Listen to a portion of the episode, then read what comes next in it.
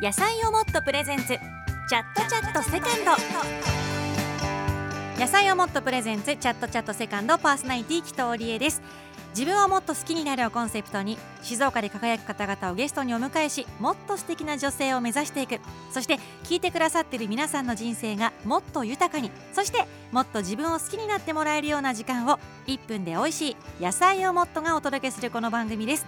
えさあ今夜も先週に続きましてゲストが来てくださっています。絶景プロデューサーのしほさんです。こんばんは。こんばんは。よろしくお願いします。ね、2週にわたって今日もよろしくお願いします、はい。あのしほさん先週、まあ、ご出演いただきましたけども、はい。い、かがでしたか？あ、なんかもうスープ、美味しいものいただきながら楽しく喋ってあっという間に終わっちゃったなって感じでした。いやもう本当にお話がとても上手で、いえ。あのご自身もあの YouTube とかね、はい、あとはもう講演もされてるでしょうし。そうですね。まあでも話は慣れてるんですけども、うん。でもこうやって出演したものを自分で改めて聞くと、あなんかもっとうまくいけたなって毎回思っちゃいますいね。やしかもあの浜松ご出身なんで、はい。この声がご家族とかねあ。ご友人にも直接届いてる可能性ありますからね。はい。そうですね。ね。ちょっとお知らせしておきます。はい、さあそして、まあ、今浜松出身説明しましたけども書籍「死ぬまでに行きたい世界の絶景」の著書でもあります。あの2014年のね流行語大賞にノミネートされるほど流行しました「絶景」というこの言葉の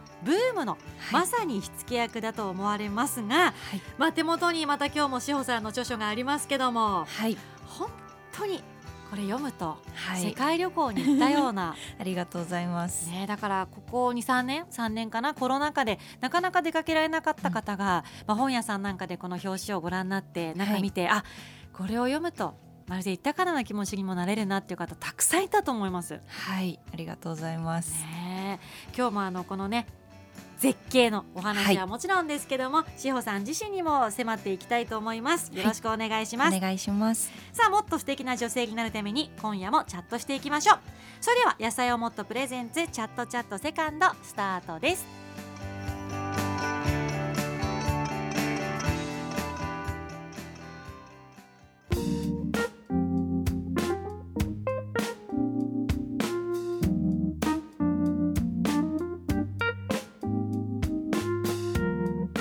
オモットプレゼンツ。チャットチャットセカンド。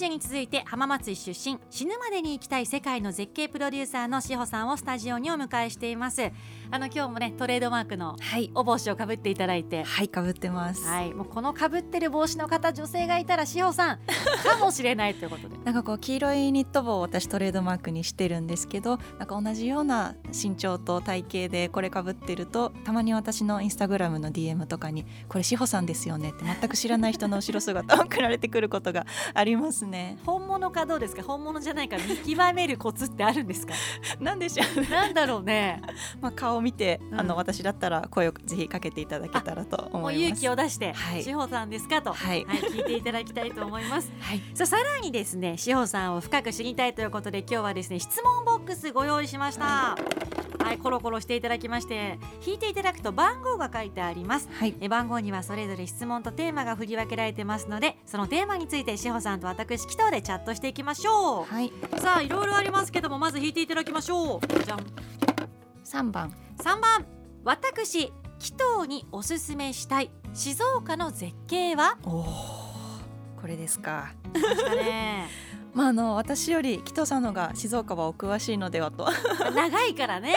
思うんですけれども、うんうん。まあ、せっかくなので浜松の中から、まあえ。好きな場所を。我々の地元浜松ではい。絶景。と思いますけど特に私浜松の中で好きなのが秋葉神社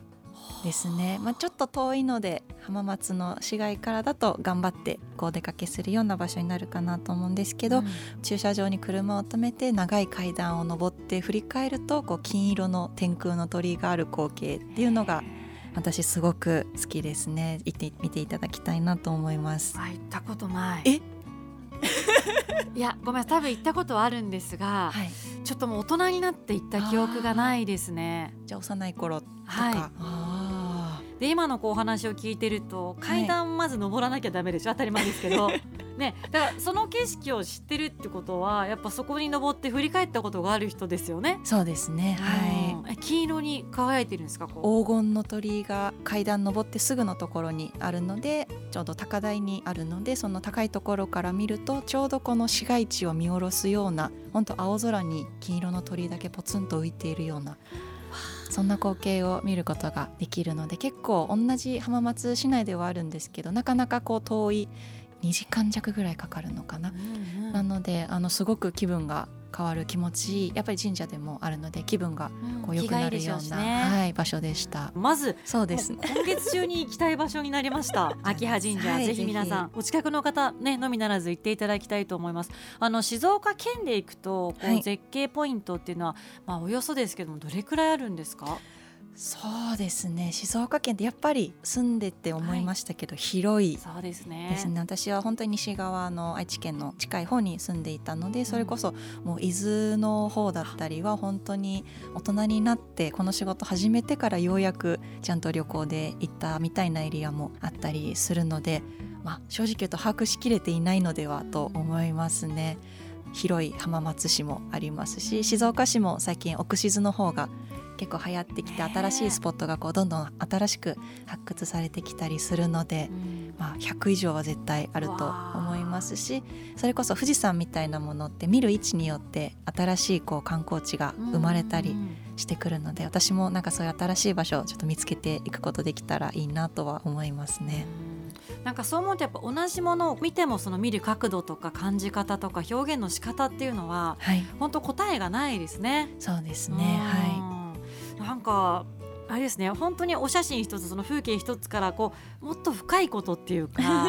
なんか生き様とか考え方にもなんかつながっていくんじゃないかなと思いますけどもね。い、はい、さあということで秋葉神社まずね一つ教えていただきました。はい。さあでは続いてコロコロお願いします。今日はねいろいろ用意したんです。よ、はい。質問。6番。6番、えー自分をもっと好きになるご自身のテンションを上げてくれる曲はありますか？どうですか？気分を上げてくれるテンション上げられる曲っていうのは？そうですね。と私が気分上げたいなっていう時に聞くのがあの映画で「ララランド」のオープニングで流れている「アナザーデイ・オブ・サン」という曲ですね。あの車の上で踊ったりしているようなあのシーンで流れている曲がちょっとあのシーンが頭の中に再現されるようなちょっとなんかステップ踏みたくなるようなそんなちょっと気分上がる一曲だなと思ってます。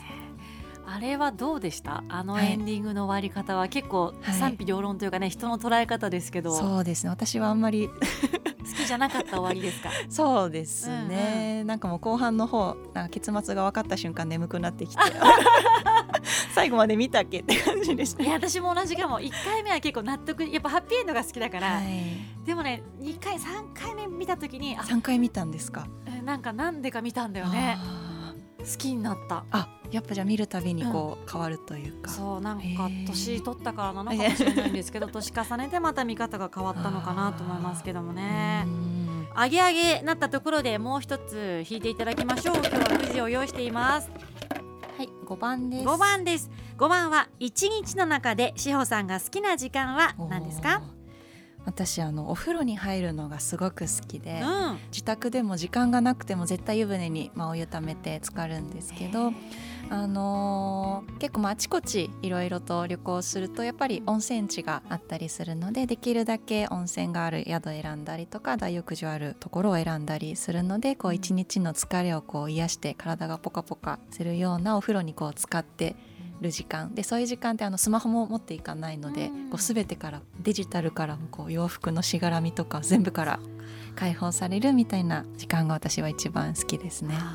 なんか入浴剤とか入れるタイプですか？そうですね、うんあの家にいる時は私温泉ソムリエの資格も持ってて。ええ入浴剤家に3つぐらい常備してて結構その時の気分とか疲れに合わせて使い分けたりしますね。まあ本当に年間にねいくつも旅されてますからね。はい。本当にほっとひとときしていただきたいと思います。はいさあチャイムが鳴りましたのでここでワンブレイクホットタイムにしましょう。え今週もスタッフがねスタジオにスープを運んできてくれます。今日はですね野菜をもっとの北海道産金時豆と国産野菜のひき肉たっぷりスパイスチリコンカンカレーでございます。あすごい。カレーのいい匂いがいただきます。ねえまあカレーの国にもたくさん行ってらっしゃると思いますけども 召し上がっていただきましょう、はい。コーンが入ってるんです、ね、そうなんですよ。ひき肉と玉ねぎの旨味もたっぷりでございます。うん美味しい。ご飯欲しいですね。わかる。あとねこちらにはねあの辛味そしてカルダモンっていうこう爽やかな風味のスパイスが。カルダモン。はい。オレンジと柑橘に入ってる入ってますね。うーん。ちょっと辛い、うん。ど私辛いもの大好きなので、うん。すごく美味しい辛さ食べやすいですね。うあーやっぱりあれですね。こうほっとしたい時はお風呂もそうですけども、ちょっとスープなんかねうん。飲んでいただいて。やっぱりこれからのなんか暑い時期になるとちょっとこういうピリッとしたものを食べたくなるのですごく季節に合ってるような気がします。もうこの後ねしおさん汗かきますよ。体のね底からこうね沸騰してきますんで。それ顔がポカポカしてきました。ねもう結構即効性ありますよ あねります。えカレーとか家で作りますか？お時間でもなかなかないかうん忙しくてあんまり結構家にいる時間がもう少ないのでその日に食べきれるものだけを買ってしまうのでだからこそこういう保存できるスープってうんうんうん私にはすごくありがたいなって思います。ね、ぜひ本当旅先でもねあのちょっと一つ二つ持ってっていただいて、うん。ちょっと旅のねお友達にしていただけると嬉しいかなと思いますね。うんあの野菜をもっとのこのスープ実はなんか食べたこと過去にもあったって聞いたんですけども。そうなんですよ。今回ご依頼いただいてあ清水の会社さんだったんだってびっくりしまして私生まれたの清水なんです、生まれた場所が清水。母が清水の出身なので里帰り出産で清水市内の当時ですね病院で生まれているので。ああまさにモットファミリー。そねいいんですか？ごい。いやいやもちろんですよ。なのですごくあのいただいてあのその時はプレゼントでもらって美味しいなと思って食べてたんですけど、こう同じ静岡としてより親近感が湧きました。はい、嬉しい、すごい汗かいてきました。ねやっぱり額にちょっと汗が。やっぱ静岡っていいですよね、まあ、世界中旅されてると思いますけど、なんかまあふるさとでもあるしやっぱりいい場所ですね。そうですね住んでた時はちょっと気づけなかったですけど、うんやっぱり一度いろんな外の世界を知って振り返ってみるとあいい場所住んでたんだなって気づかされますね。ねえさあもうホットになっていただいたところで この後もしほんさんからいろいろ学んでいきたいと思います。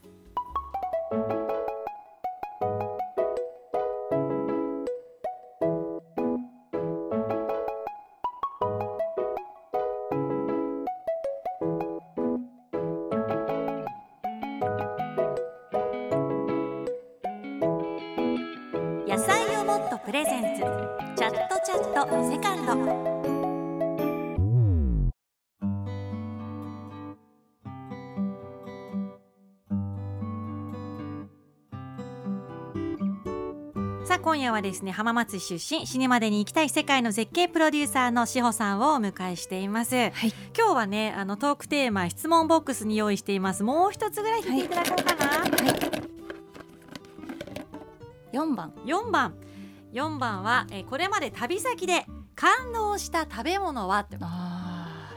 口いっぱいカレーの香りしながらですけど、聞くのも。そうですね。辛いものつながりでちょっとピリ辛なうんうん。ものをご紹介したいと思うんですけど海外で食べてすごく感動して日本で同じものを探したらまだ出会えていないっていう食べ物があるんですけど、あの東南アジアのラオス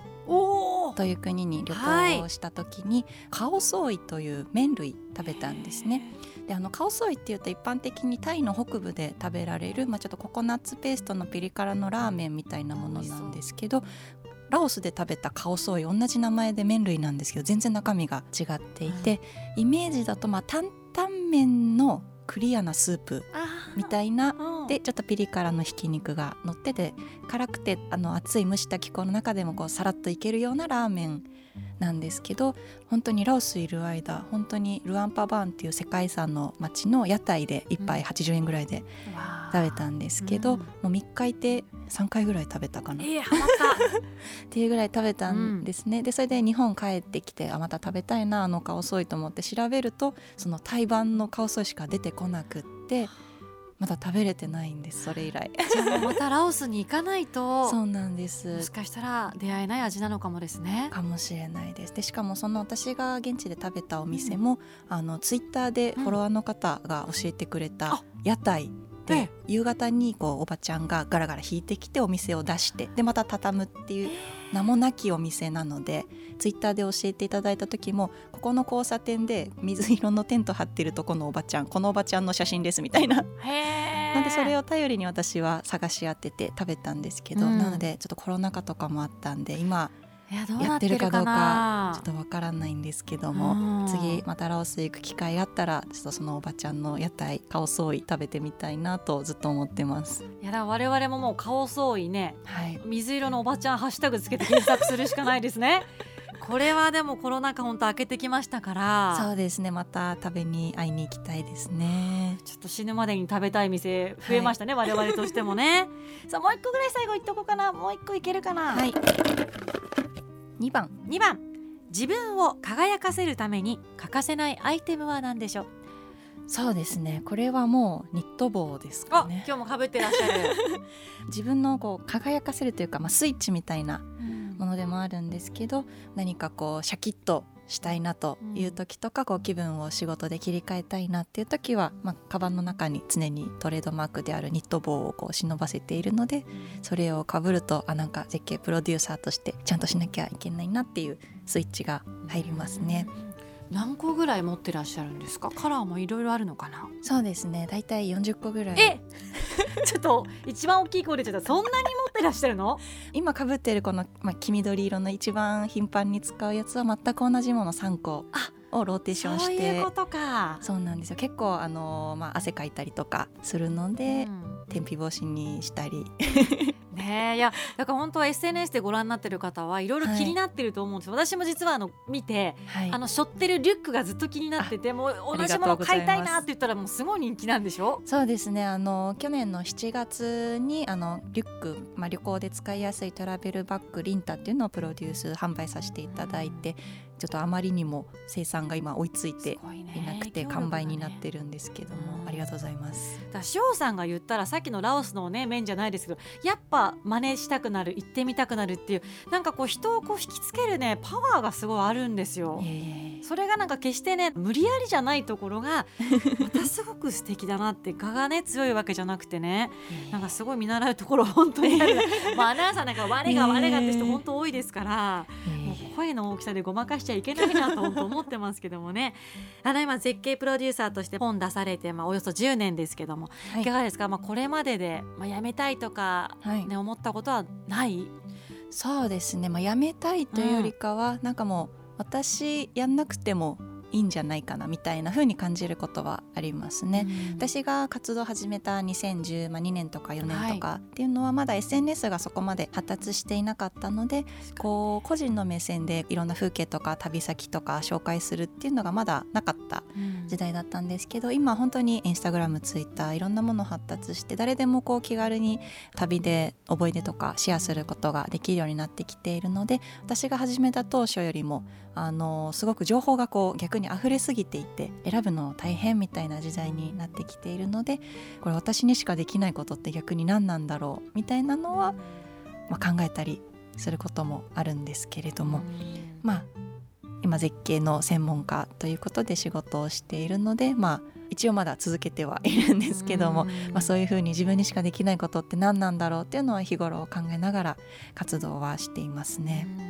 あのそんな中でもまあやりがいというかねこれ本当にやっててよかったな、まあ、それがあるから続けられてるってことはどんなことですか？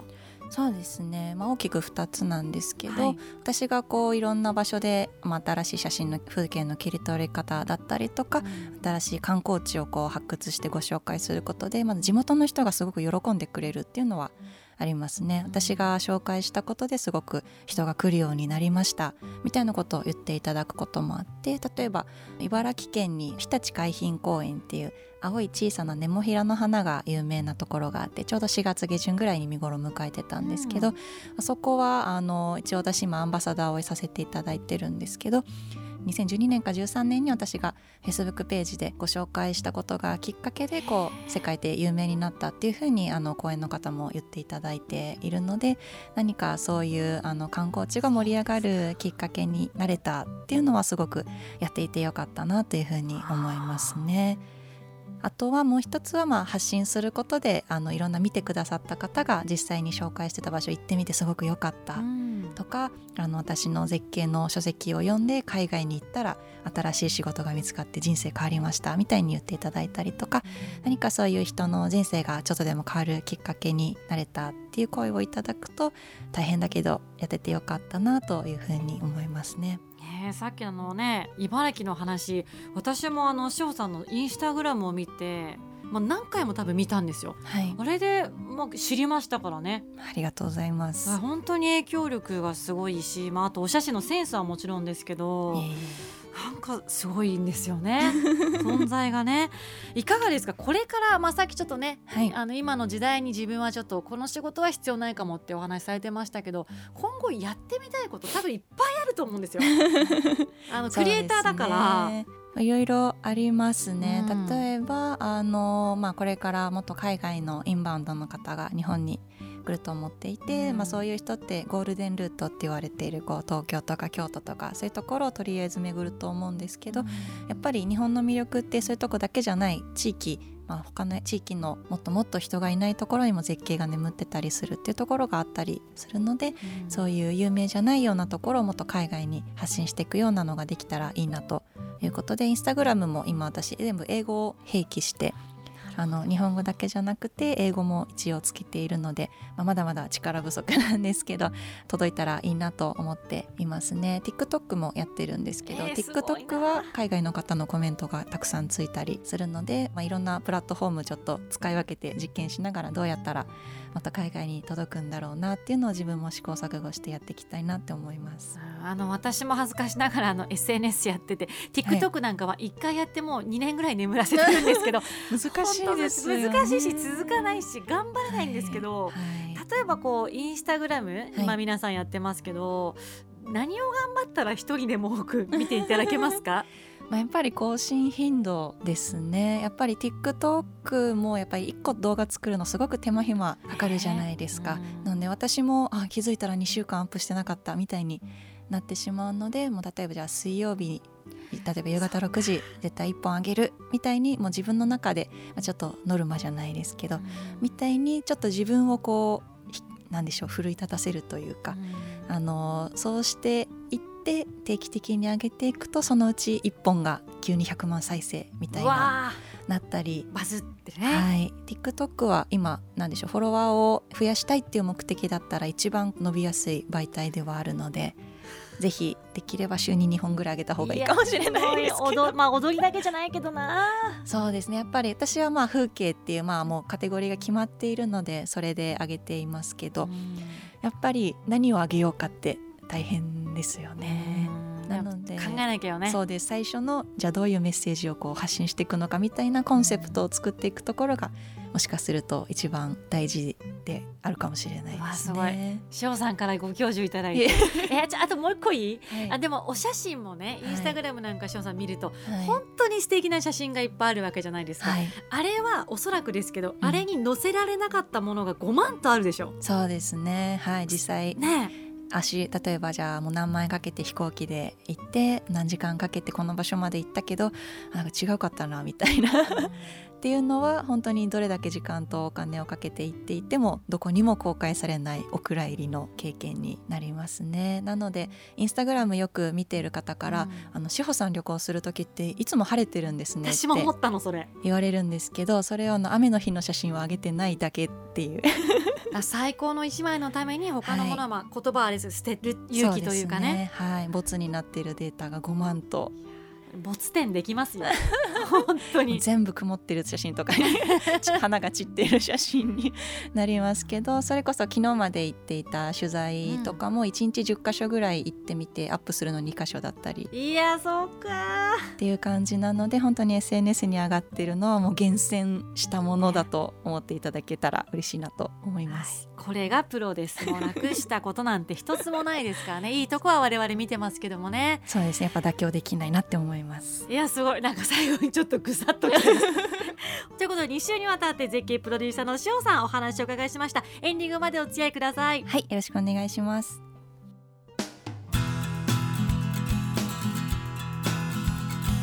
さあということで、まあ、今日は本当にあの同じ浜松市出身ということで嬉しいんですけども、志保さんを迎えしてます、あの私実はあの東京でかなこの本出会った時があって、まさか志保さんがはい。静岡県の浜松市出身だってことを全く知らずにはい。読んでいて、ありがとうございます。あのプロフィールのところで初めて知ってあ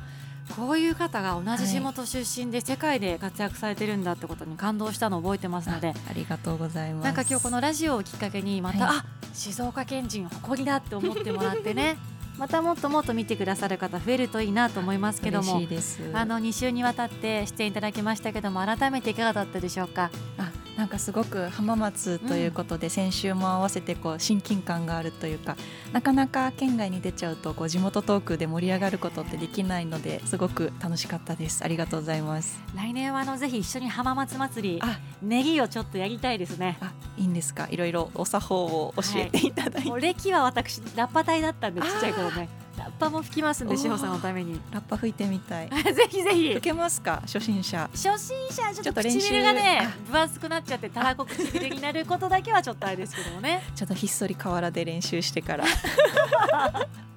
本当涙ぐましいです。いやでも今回本当塩さんとお話しして、はい。なんだろうやっぱそのねちっちゃな頃からやっぱ新聞とかこうしおりとかねそういうなんか作ることが大好きでそれをまた仕事にされてフリーとしてはい、ここまで活躍されている中でもやっぱりこだわりがあってご自身に一つも妥協がないというところすごいやっぱ生き様がかっこいいなと思いました。とんでもないです、ね、あとやっぱ同じものを見てもそれをどう見るかと、角度を変えてみるっていうね頑張りと努力と勇気ですね。そうですね。うん。はい。一個の場所行ってもすっごい歩いていろんな角度から眺めたりしますね、ちょっと一つでもなんか今日ね持って帰っていただけたら皆さんもいいかなと思いますね。本当に今日はありがとうございました。ありがとうございました。さあ番組ではですね憧れのこの人の話を聞きたいなどリクエストもお待ちしています。今日の感想も大歓迎です。アドレスはチャットアットマーク理事 SBS.com ツイッターはハッシュタグチャットチャットをつけてください。えツイッターのアカウントはアットマークチャットアンダーバー SBS です。えそしてチャットチャットセカンドインスタグラムができました。アカウントは野菜をもっとアンダーバーチャット。アカウントは野菜をもっとアンダーバーチャットです。えこちらでは放送ではねお話ししきれていない特別なお話そしてアフタートークなど公開中ですからぜひ皆さん遊びに来てください。え火曜の夕方私と一緒に自分をもっと好きになりませんか？野菜をもっとプレゼンツチャットチャットセカンド。パーソナリティの紀藤理恵でした。